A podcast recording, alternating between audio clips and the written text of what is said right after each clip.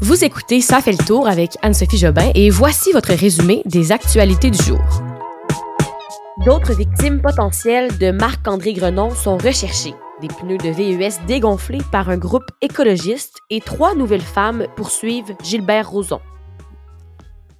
Bon vendredi tout le monde. Bon, on n'était pas supposé faire d'épisode aujourd'hui. Je dis tout de suite, hier, je n'étais pas capable de me lever de mon lit.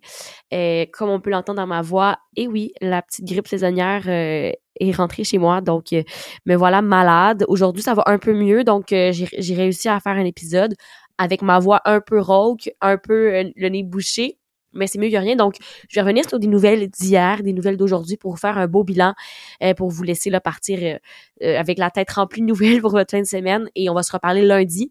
Mais désolé pour hier, c'était juste vraiment impossible pour moi de me lever de mon lit. Alors, allons-y sans plus tarder avec les nouvelles d'aujourd'hui. Nous sommes le vendredi 14 octobre 2022. J'en ai parlé mercredi, le dénouement là, inespéré pour un dossier de meurtre vieux de plus de 20 ans. Et les policiers ont passé les menottes à un homme de 47 ans en lien avec deux crimes violents survenus en 2000 à Saguenay et à Québec. C'est Marc-André Grenon il a été formellement accusé hier matin, jeudi. Et aujourd'hui, un autre dénouement.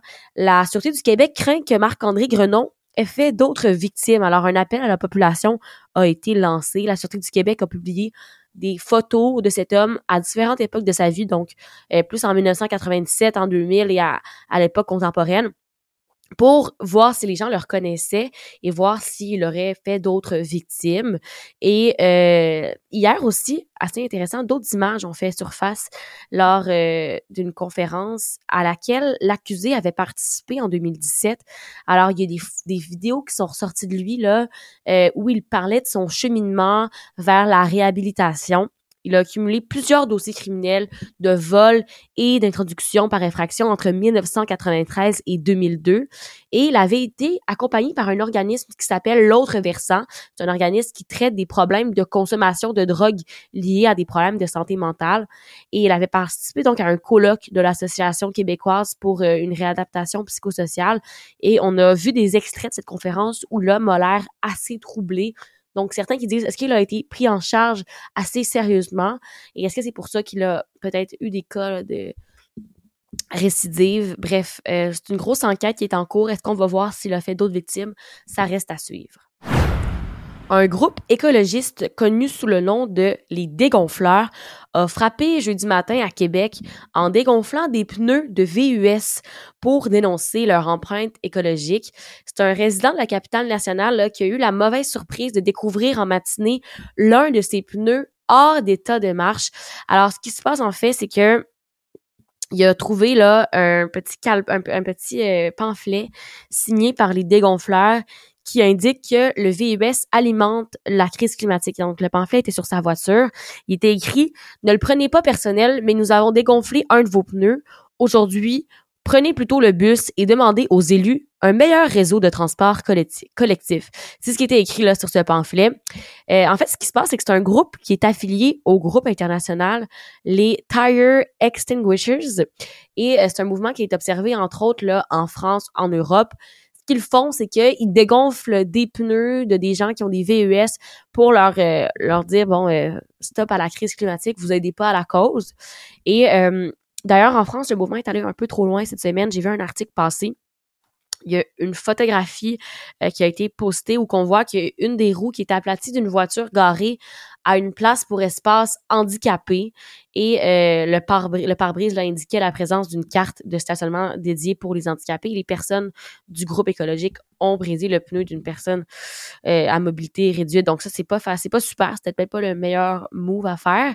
Et euh, pour votre information là, c'est un mouvement qui est apparu au Royaume-Uni au début de l'année 2022 et là c'est arrivé au Québec donc dans la ville de Québec hier.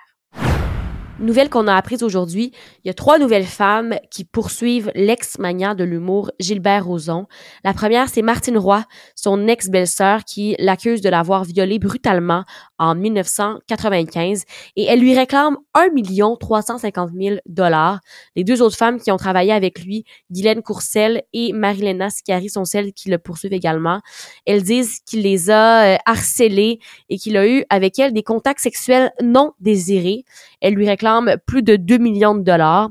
Cela, ça porte donc à neuf le nombre total de femmes qui poursuivent l'homme d'affaires au civil pour crimes sexuels allégués. Et au total, ces neuf femmes-là lui réclament plus de 14 millions de dollars. Alors, un bon montant pour Gilbert Rozon. Ça va pas très bien pour l'ex-mania de l'humour. Est-ce que le gouvernement Trudeau a eu raison de recourir à la loi sur les mesures d'urgence l'hiver dernier? Euh, on vous rappelle, là, le gouvernement fédéral avait invoqué la loi sur les mesures d'urgence le 14 février dernier pour arrêter les manifestations historiques qui avaient complètement paralysé le cœur euh, de la de la ville d'Ottawa. Hein. Euh, même la colline parlementaire avait été paralysée pendant plus de deux semaines. C'était le convoi de la liberté, les gros camions.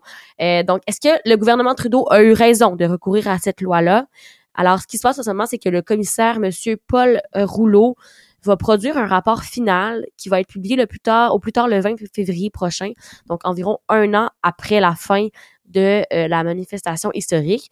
Et ce qui va être conclu en gros, c'est de voir si c'était une bonne chose ou pas de recourir à cette loi, parce que là, il y a des représentants de certaines provinces qui reprochent au, au gouvernement Trudeau d'avoir fait fi de leur objection.